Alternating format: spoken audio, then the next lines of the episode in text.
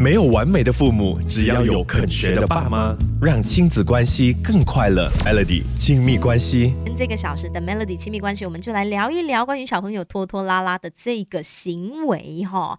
呃，我家里就有一个拖拉大王，说的就是我的小孩，你知道吗？他拖拖拉拉的这个程度真的是很夸张的。你知道他每一天就是下课、放学呃回来，差不多就是下午的时间嘛。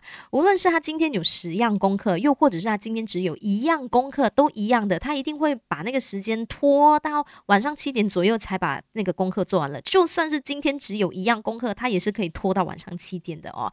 今天这个小时，我们就来聊一聊关于小朋友拖拖拉拉的这个坏习惯哦。其实有一个训练法的，这个训练法叫做 ATMP。ATMP 生活训练法是什么呢？A 的部分其实就是 Aerosol Level，那 T 的部分也就是 Time Management，那 M 的部分也就是 motivation，那 P 的部分也就是 prioritization。我们先来说一说 A 的部分啦，说的就是孩子的大脑醒觉度。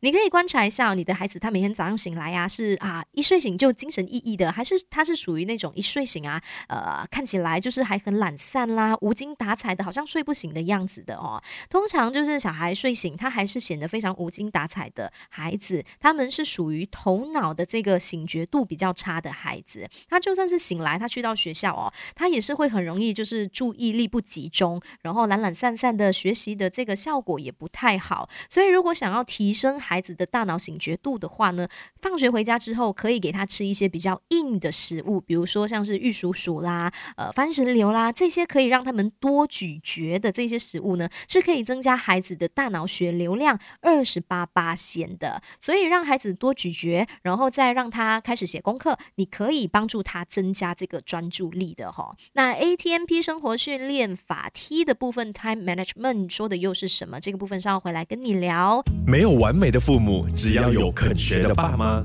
让亲子关系更快乐。Melody 亲密关系。继续这个小时，Melody 亲密关系在跟你聊小朋友做事情拖拖拉拉。身为家长的我们，可以怎么样帮助他们改善哦？刚就跟你说到 ATMP 生活训练法，A 的部分也就是孩子的大脑醒觉度嘛，那 T 也就是 Time Management 的这个部分啦。那说到这个 Time Management 哦，其实比较小的孩子，他们对时间的这个概念是不太清楚的哈。可能一二年级的孩子，他根本还不知道哦，五分钟是多久，然后十分钟是多。多久？那可能上了三四年级，他们就对时间比较有概念一些些。那如果你的孩子他是比较小的话，我们可以就是将这个时间概念具体化。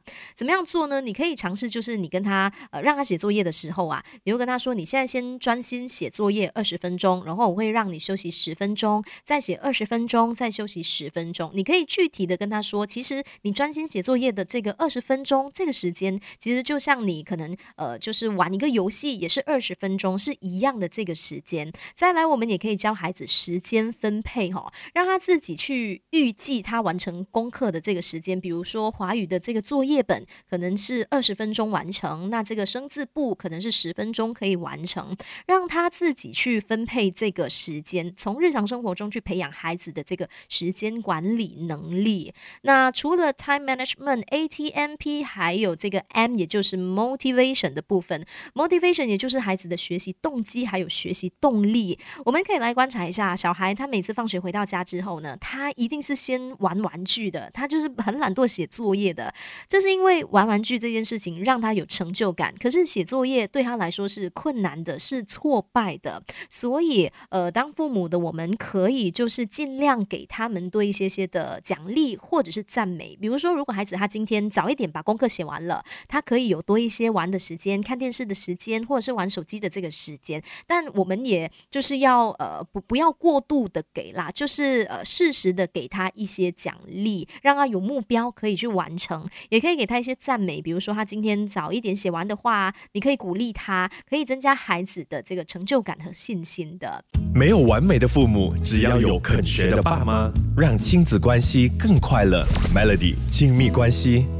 继续这个小时亲密关系，在跟你说，想要改善小朋友拖拖拉拉的这个生活训练法 ATMP 训练法。那来到 P 的部分，也就是 Prioritization 哦，优先顺序的这个规划力。你知道，小孩每次回到家哦，他真的就是不知道自己要干嘛的，想做什么就做什么，通常都是要靠爸爸妈妈在吼啦，在喊啦，跟他说：“你现在先跟我去做这个，你等一下就跟我做那个哦。”那我们可以怎么样训练孩子？就是跟他讨论说，回到家。之后第一件事情，比如说第一件事情一定是要先去洗澡，然后吃饭，然后就开始写作业。那写作业也是要顺序的哈，要动脑的那一些作业我们先写，因为你知道说，如果你一开始先让他写生字啊，这些需要一直重复的作业呢，他可能在一开始就把这个专注力给消耗掉了。那后面一些比较需要用脑的作业，他就会比较难完成。另外还有要注意的，也就是休息的时间。一个一年级的孩子，他的这个专注力最多只能够。维持三十到四十分钟，所以到了这个时间之后，你一定要让他有一小段的这个休息时间，再继续写，要不然他的作业只会越写越乱，越写越糟糕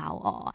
那想要让小朋友改善拖拖拉拉的这个习惯，我们应该要把焦点放在过程，而不是结果。如果他每一天有一点点的进步，这其实就已经很值得开心了哦。不要期望说，诶，你今天要他这样做，你就要他明天就已经是这个习惯的啦。我们要一天一点点的让他们慢慢的进步步。才能够慢慢的去改善他拖拖拉拉的这个习惯啦。